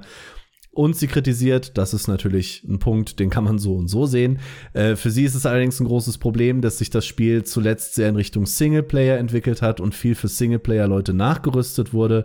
Sie hat das Gefühl, äh, dass deswegen auf Gruppeninhalte verzichtet wurde, was für ein MMORPG natürlich problematisch ist. Und auch ein äh, Punkt, den man so und so sehen kann, ist das Island Sanctuary, was sie kritisiert. Da hatte sie gesagt, man hoffte eigentlich auf einen cozy Abschnitt, wo man so ein bisschen Animal Crossing mäßig seine Insel bauen kann. Sagt allerdings, es ist jetzt eigentlich ein stressiger Management Simulator und es macht eigentlich gar nicht so viel Spaß. So, die Aussage stand dann erstmal im Raum. Darauf haben, wie bei großen Streamern üblich, andere Streamer äh, reagiert. Unter anderem äh, Xenosis Vex, Brian von Work to Game, Evie Ketty und Lynx Camelli. Und die sind tatsächlich äh, ähnlich wenig begeistert von dem, was momentan passiert. Darauf gehen sie jeweils, äh, dabei gehen sie jeweils auf unterschiedliche Aussagen äh, von Seppler ein. Allerdings äh, sagen auch viele diese großen Gebiete, Eureka und Boscha, das fehlt. Andere sind äh, von der Story ebenfalls enttäuscht. Avi Catty ist ein bisschen gechillter, sagt allerdings, mit Endwalker hat das Dev-Team viel ausprobiert, was grundsätzlich gut ist. Allerdings hat vieles davon halt auch einfach nicht funktioniert. Und Lynx Camelli kritisiert dabei, äh, dass er überhaupt nicht Story spielt, whatever, ist ihm egal. Allerdings äh, wären auch die Raids einfacher geworden, ähm, beziehungsweise die vereinfachten Inhalte und Jobs stört ihn alles. Die Community reagiert darauf ziemlich ähnlich.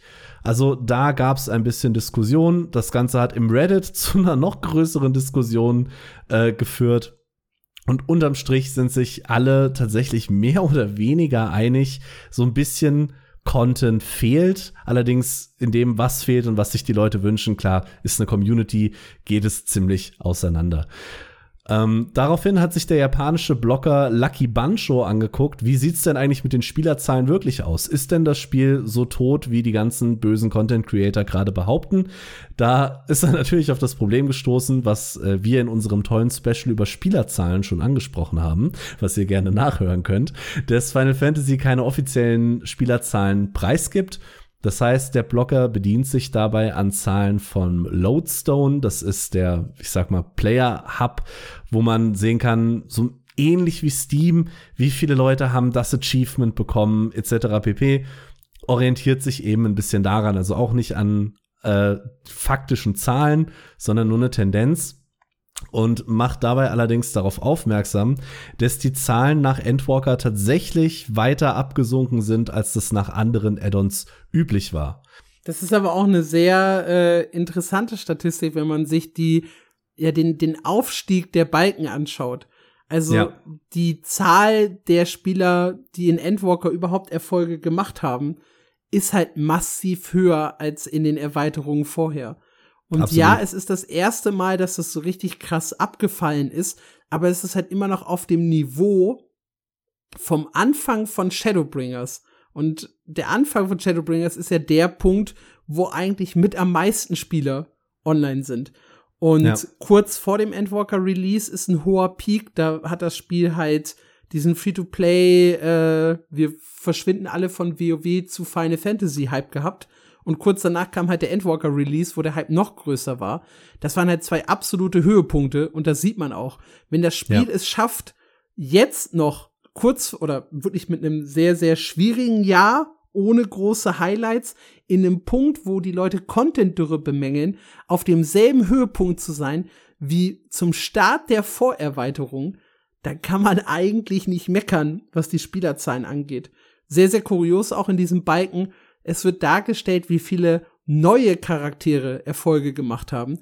Und es sind eine Vielzahl mehr neuer als Veteranen-Charaktere dabei. Mhm. Das heißt, es strömen, es sind viele Veteranen, die halt Final Fantasy gerade so verlassen wegen der Content-Dürre.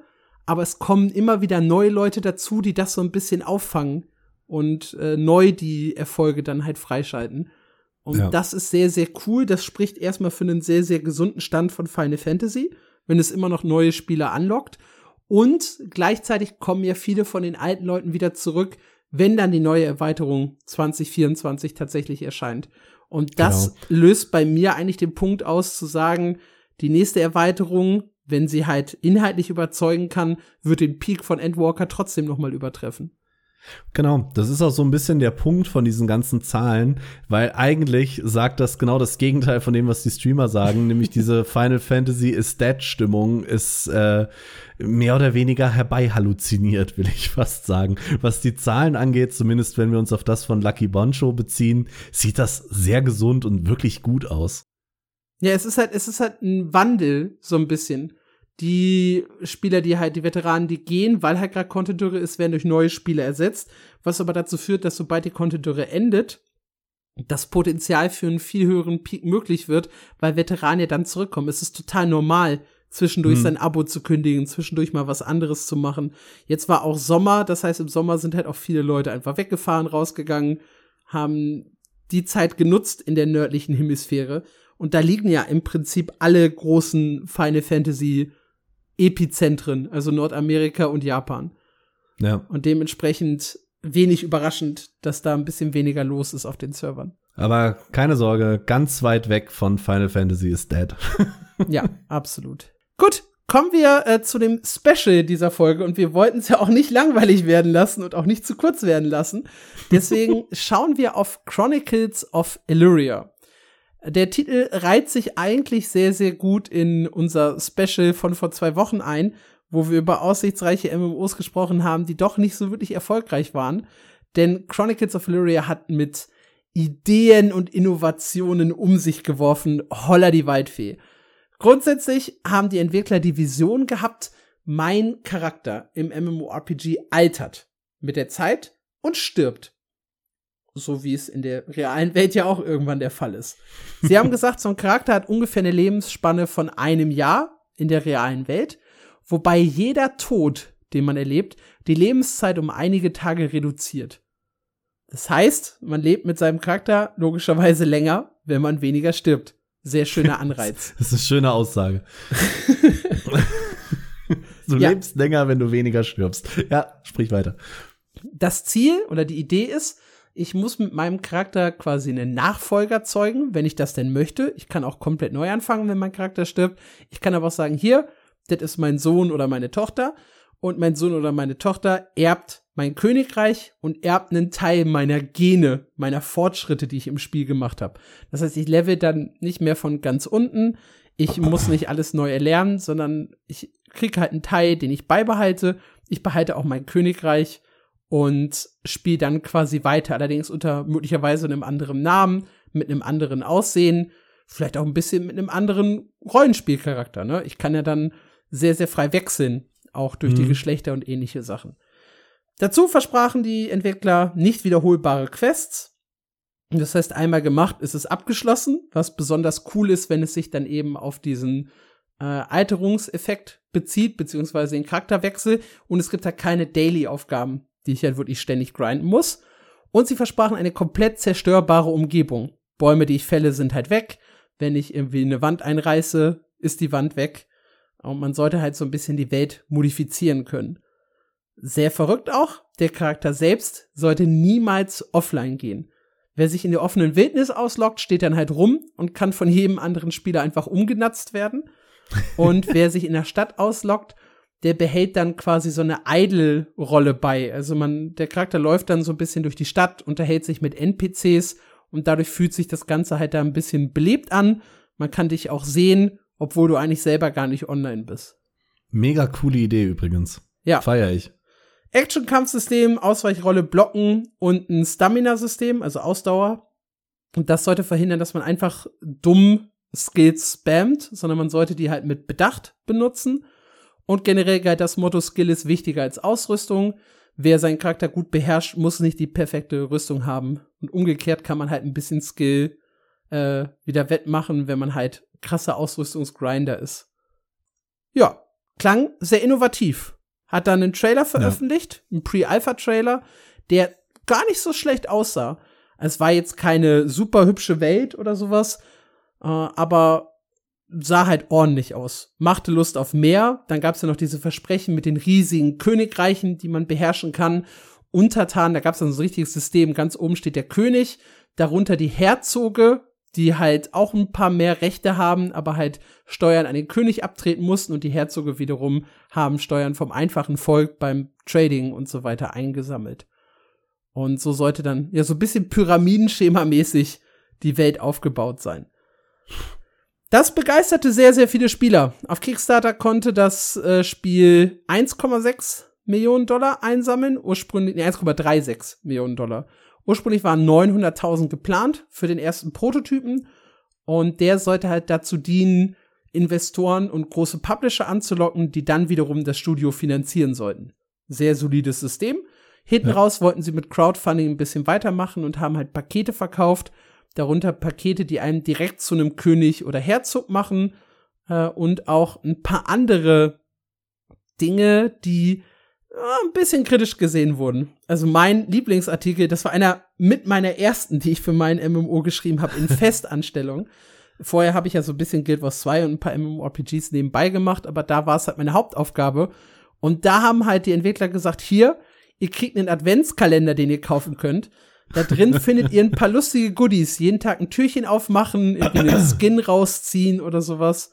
Äh, da gab es auch echt Leute, die geschrieben haben, cool, wie geil, ich liebe Überraschungen, ich liebe Adventskalender, bla bla bla. Äh, man erhält einen Gegenstand und insgesamt sollten diese Gegenstände, die man bekommt, mindestens doppelt so viel wert sein, wie das, was man später im Shop dafür bezahlt. Also, das ist das System, ich gebe halt so und so viel Geld aus und Ingame-Gegenstände im Wert von viel mehr Geld sind da drin. Viel mehr. Viel mehr. Das Problem ist halt, viel mehr Wert für einen Ingame-Gegenstand für ein Spiel, das nicht existiert, ist halt nichts wert. Ja, also ich fand diese Lootbox schon immer crazy. Also wer 95 Dollar ausgibt für, für, eine, für einen Adventskalender zu einem Spiel, das noch nicht existiert, der hat die Kontrolle über sein Leben verloren. Ich gehe vollkommen fein damit, dass okay. Leute sich in so eine Alpha oder Beta einkaufen wollen, teilweise auch mit viel höheren Summen. Kann ich verstehen, das ist halt dieser Wunsch nach was Neuem, nach was Coolem.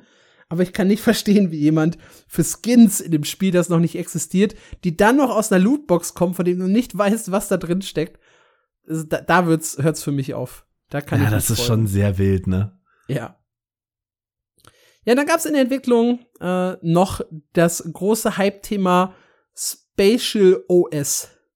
Da waren 2017, 18, 19 alle in einem großen Hype. Das war eine Game Engine, die versprach, relativ easy riesige MMO-Welten zu kreieren mit über 10.000 Spielern, die man gleichzeitig sehen konnte was riesige Weltkämpfe versprach und überhaupt sollte das performance-technisch der Gamechanger für MMOs werden. Es gab einen Haufen Spiele, die damit angefangen haben zu entwickeln, unter anderem Worlds Adrift und eben auch Chronicles of Illyria. Kein Spiel davon hat es jemals zu einem Release geschafft. Und die Entwickler von Chronicles of Illyria, darunter der Chef Jeremy Walsh, die haben auch irgendwann 2018 gesagt, ja, hier Spatial OS war nicht so geil, äh, wir wechseln die Engine. Das Problem, eigentlich sollte wenige Monate später die offizielle Alpha starten, für die die Bäcker gezahlt hatten, was schwierig war, wenn man erst äh, ja zwei Monate vorher den kompletten Engine-Wechsel vornimmt. Logischerweise wurde das Ziel für die äh, Alpha nicht erreicht. Komisch. Ja. Ganz komisch. Ja. Was den weiteren Verlauf des Spiels schon fast ein bisschen spoilert. Grundsätzlich haben die Entwickler allerdings sehr, sehr viele Blogposts veröffentlicht, die Leute so ein bisschen bei der Stange gehalten. Das ging halt so bis ungefähr 2019. Also von 2016 Kickstarter bis 2019 sehr, sehr aktive Entwickler, zwischendurch mal ein Video, jeden Monat, glaube ich, ein Blogpost, wie wir schon gesagt haben, was wichtig ist, um die Leute halt so ein bisschen bei der Stange zu halten. Ja. Und dann aber von 2019 bis 2020 ziemliche Funkstille. Da wurde nicht so viel kommuniziert um dann aber am 6. März 2020 fast aus dem Nichts einen Pre-Alpha-Gameplay-Trailer zu zeigen. Und meine Fresse war der daneben. Ich glaube, ich habe noch nie so viel Enttäuschung. Ich glaube, es war auch mit eines der schlecht bewertetsten Videos, die ich jemals im Internet auf YouTube gesehen habe. Ja, also ihr müsst euch vorstellen, das vorherige Video hatte so eine Grafik. Ich, ich sortiere es mal irgendwo so knapp unter Ashes of Creation ein das, mit dem sie halt die ganzen Leute zu Kickstarter gezogen haben. Und was sie dann gezeigt haben, war noch unter Pantheon Rise of the Fallen Niveau. in der, in der Pre-Alpha. Und dann das Gameplay dazu. Gebaut haben sie einen Obstacle-Parcours. Also sich bewegende Wände, durch die man irgendwie durchlaufen muss, äh, Schluchten, über die man drüber springen muss, so ein kleines Jumping-Puzzle. Ähm, ja, und dann ist da zum Beispiel so ein, diese, dieser typische Holzbalken, ihr kennt das wahrscheinlich, der so an Schnüren hängt, der dann sich von links nach rechts bewegt und euch von so einem Balken runterschleudern soll. Habt ihr so, hast du, hast du so ein Bild? Natürlich, natürlich. Ja. Äh, der bewegt sich nicht, wie du es erwarten würdest, bei einem Seil, in so einer Pendelbewegung, sondern einfach gerade von links nach rechts wie auf so einer Schiene. Ich sehe es gerade. Super doof aus.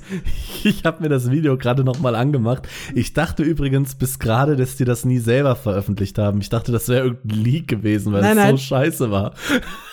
es sieht grauenhaft aus. Der Kurs ist fürchterlich. Sie wollten ja damit zeigen, hey, diese Parcours-Elemente, die wir versprochen haben, ne, springen und klettern und sowas, das ist voll machbar. voll. Ja, das Ding ist aber, es haben so ganz viele irgendwie drunter kommentiert, ja, ich kann sowas in Unity in einer Woche bauen und es sieht grafisch nicht viel schlechter aus als das, was ihr hier präsentiert. Was habt ihr eigentlich die letzten fünf Jahre gemacht? Oder vier Jahre? Und das war halt ein sehr, sehr valider Kritikpunkt.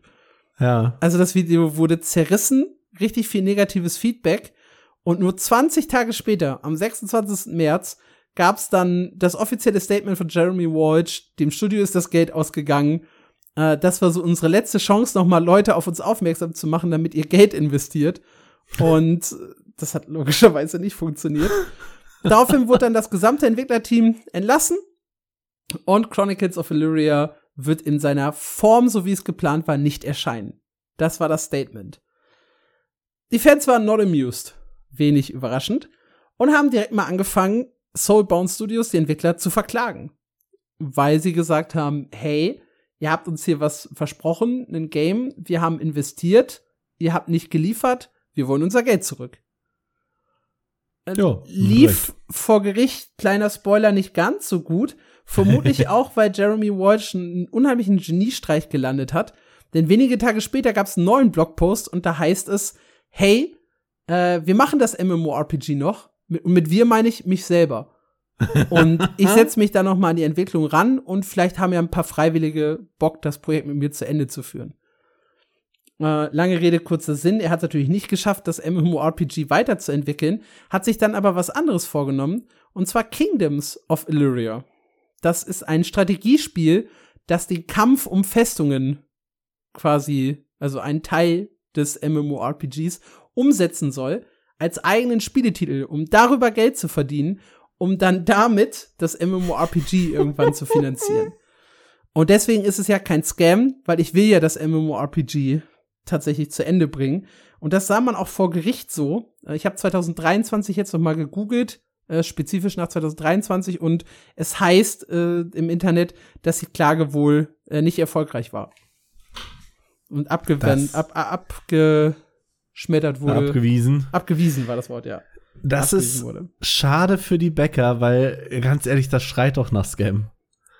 Ja, da gab's dann auch noch diesen legendären Blogpost, da haben wir hier sogar im Podcast schon drüber gesprochen, wo Walsh dann erklärt, was eigentlich mit dem Geld passiert ist von 2017 bis 2019. die Server werde ich nie vergessen. ja, wo es dann irgendwie 3,5 Millionen Dollar alleine ausgegeben wurden für Gehälter. Das waren sechs- äh, 68.000 Dollar pro Person pro Jahr. Er selbst hat sich sogar ein bisschen mehr ausgezahlt mit 96.000 Dollar. War allerdings nicht immer die bestverdienste Person im Studio. Er hat also anscheinend auch sehr teure Entwickler gekauft. Dann hat er noch Bankgebühren, Lizenzgebühren, äh, Steuern und was weiß ich nicht was aufgeführt und erklärte dann, ja, wie das Geld so schnell verbrannt ist. Immerhin hat er, hier gibt's unterschiedliche Zahlen, zwischen 7,9 Millionen und 8,5 Millionen äh, Dollar von den Fans verbrannt. Boah, das ist so viel Geld. Ja, Stand 2023 arbeitet er noch immer an dem Strategiespiel. Da gibt's auch regelmäßige Blogposts zu. Sehr, sehr spannend ist, es gab erst vor acht Tagen ein Interview, wo er dann so ein bisschen über das Spiel gesprochen hat und da fiel ein Satz, der ganz viele Leute verunsichert hat. Und zwar soll das Strategiespiel vorerst keinen Multiplayer bekommen. Und das ist halt verrückt dafür, dass das Spiel ja genommen werden soll, um am Ende das MMORPG zu finanzieren und auch irgendwie die Spieler ja glücklich machen soll, die mal Geld investiert haben in Chronicles of Illyria. Das ist so ein bisschen weird. Du erinnerst dich vielleicht auch noch an dieses legendäre Bild, wo er acht Computer zu einem Server zusammengestöpselt hat, ne? Natürlich, Also natürlich. das wirkt schon sehr, sehr semi-professionell. Man hat so ein bisschen das Gefühl, ich unterstelle ihm weiterhin, dass er nicht bewusst betrügen will, sondern glaube ich, dass das einfach ein Typ mit coolen Ideen ist, der einfach Scheiße umsetzt. Also, das wirkt schon weniger als semi-professionell. Da würde ich schon sehr Richtung Amateur gehen, will ich fast behaupten. Aber ein Amateur, der erfolgreich, keine Ahnung, 8 Millionen Dollar verbrannt hat. Wow.